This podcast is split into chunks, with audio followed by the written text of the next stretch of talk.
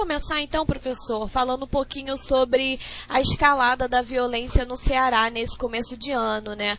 Ela está relacionada a um suposto tratamento mais rigoroso nos presídios estaduais. Isso revela o poder dos criminosos, né, que mesmo encarcerados controlam, né, o crime organizado no país. Então, como a gente chegou a tal ponto no Brasil? Eu acho que esse é o foi, digamos assim, o gatilho, né? o, o, o fato que deflagrou a, a, última crise, a justificativa para, para os ataques, é essa remoção de presos. Eu acho que essa é uma característica comum do crime organizado em vários lugares. Dizer, o crime organizado é, muitas vezes se beneficia do ambiente carcerário, do fato de que existe na, nas prisões é, uma, uma capacidade maior também de comunicação entre os presos, né? De, até mesmo de recrutar novos né, membros dessas organizações, e isso resulta, é, assim, paradoxalmente, numa ampliação, digamos assim, da capacidade operacional dessas organizações.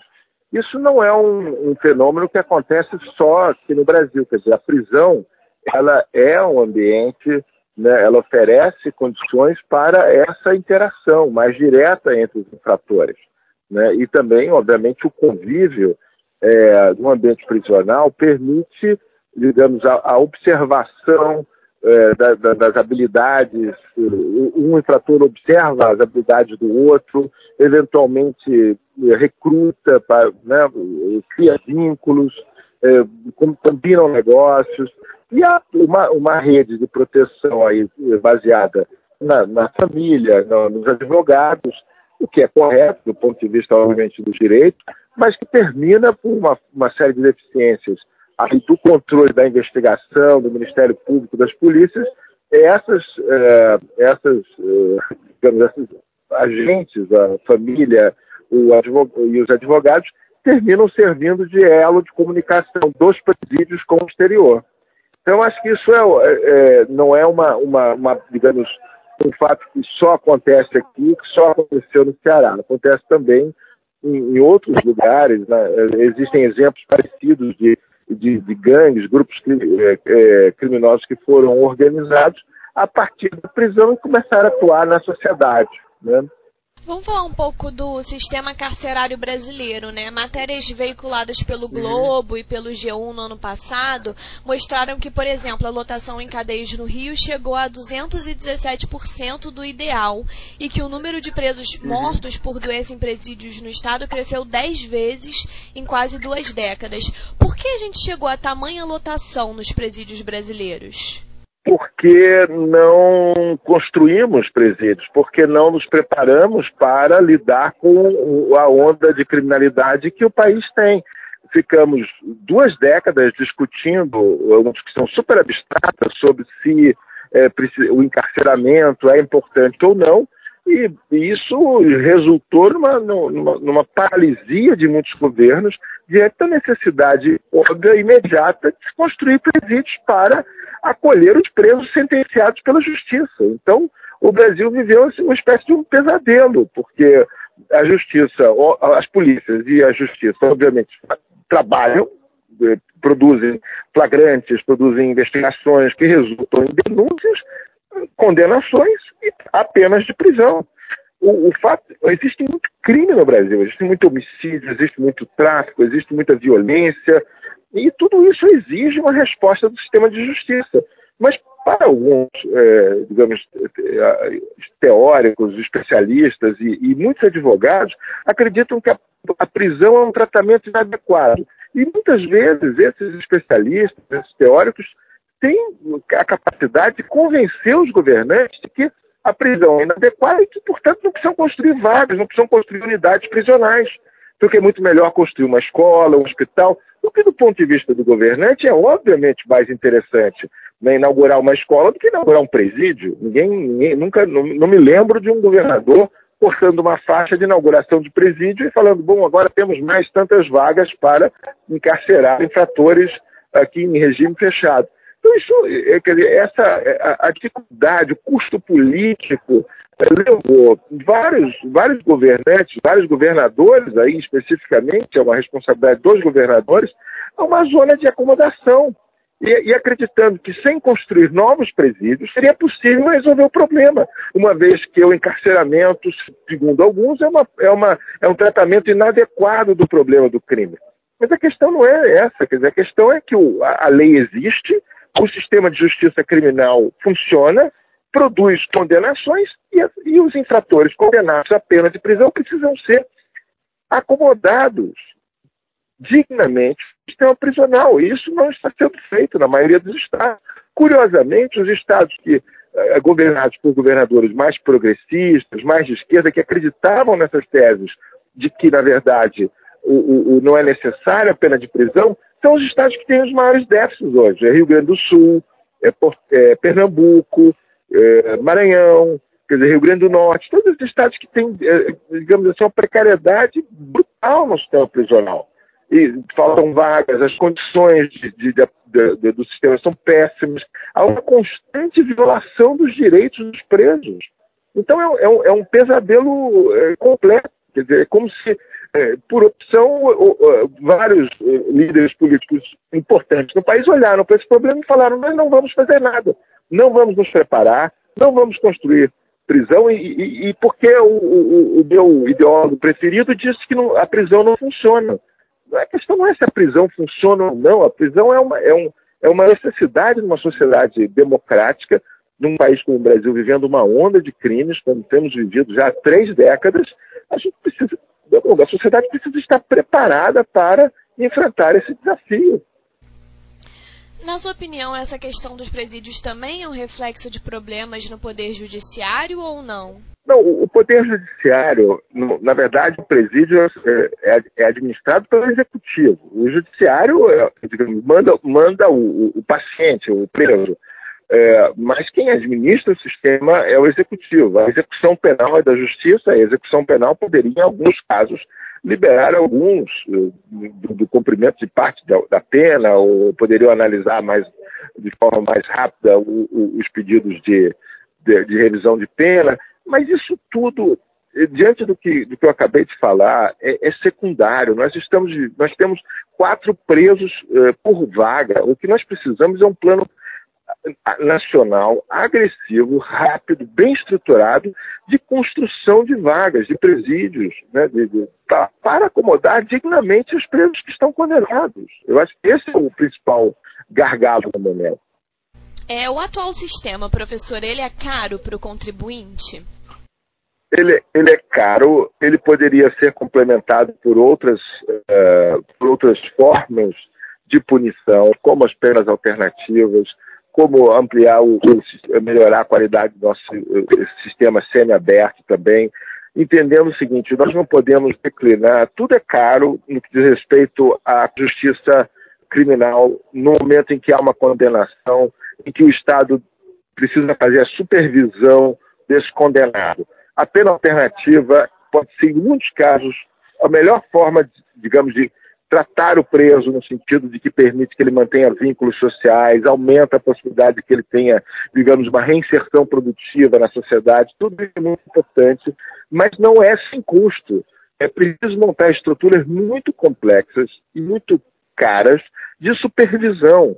O, o, o preso condenado a uma pena de prisão em regime fechado, ele custa muito caro, mas olha, não tem ilusão, nós estamos enfrentando uma onda de crime organizado nós precisamos de vagas, inclusive para o cumprimento de regime disciplinar diferenciado. A pergunta que fica é o seguinte: quantos estados no Brasil têm vagas para o, o, o, cumprimento de pena, o cumprimento de regimes disciplinares diferenciados, ou seja, o isolamento, o maior controle de presos? Como é possível enfrentar um crime organizado e suas lideranças sem uma estrutura desse tipo? Então não há alternativa no momento para a sociedade brasileira. Nós temos que encarar o desafio do, de que o sistema prisional precisa ser reestruturado, precisa estar devidamente preparado para receber lideranças do crime organizado, de que há também muito crime que não, não, não tem relação, digamos assim, com organizações criminosas, e que, mas que precisam ser punidos e precisam ser é, esses infratores supervisionados de alguma forma. E a supervisão sempre tem custo. Tornozeleira tem custo, pena alternativa tem custo, regime semi-aberto tem custo. O custo não é só o, a, a, instalação, é, é a definição de processos, a gestão, a administração. Tudo isso exige muito do Estado e, e, e é uma área em que estamos muito mal preparados. E, e, e, o pesadelo, como eu dizia, é essa combinação de uma grande onda de crimes, do aumento da presença do crime organizado, do tráfico de drogas, da violência social né, difusa, sem uma estrutura é, penal adequada, né, sem uma estrutura prisional adequada. A privatização dos presídios, ela pode contribuir para que os presos tenham condições mais dignas? com certeza é muito importante, é uma forma de oferecer o que se chama de uma hotelaria de melhor qualidade para os presos. É, eu acho que a gente precisa hoje pensar uma revisão da, da, da PPP eh, do sistema prisional para facilitar, tirar a, a, algumas, algumas exigências que terminam praticamente inviabilizando a realização de PPPs no sistema prisional. O BNDES está trabalhando numa ação desse tipo. A gente precisa melhorar, o, o, o, melhorar as regras. O, investidor precisa se sentir seguro para poder investir num, num, num presídio. O investimento privado pode fazer com que a construção seja mais rápida, com que o serviço oferecido ao preso de alimentação, é, roupa, higiene, limpeza dentro do presídio sejam melhores. E isso pode ser muito importante para o país. Quer dizer, a gente precisa, como eu disse, resolver. Nós temos uma dívida com esses condenados.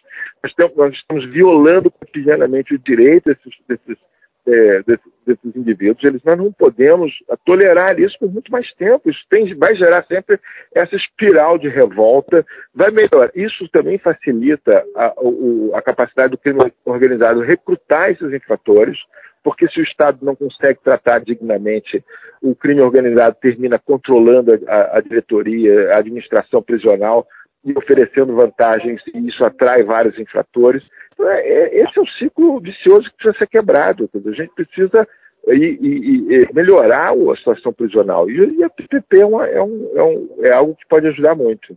Ainda nesse assunto, né, como em geral então a privatização a, e, as PPPs poderiam beneficiar a sociedade como um todo, né? Qual é o modelo ideal que a gente deve perseguir?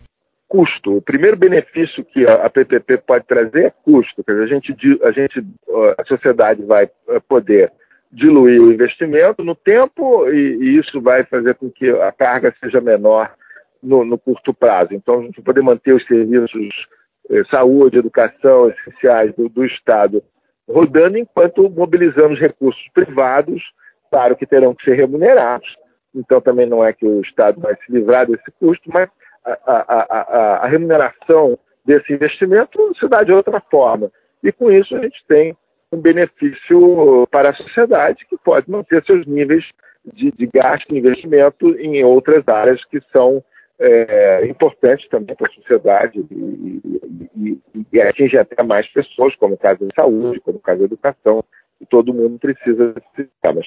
E, e, felizmente, poucos precisam é, do sistema prisional, mas a sociedade precisa controlar o crime, precisa é, apoiar a justiça é, no sentido de que o condenado vai receber um tratamento digno uma vez é, condenado, e isso tudo tem um custo social é, muito importante. Ou seja, o fato de tratar bem o apenado, tratar dignamente, oferecer educação, possibilidade de trabalho também é uma coisa muito importante que a, que a PPP pode ajudar, unidades com trabalho, é, tem referências internacionais que mostram que o trabalho ajuda muito.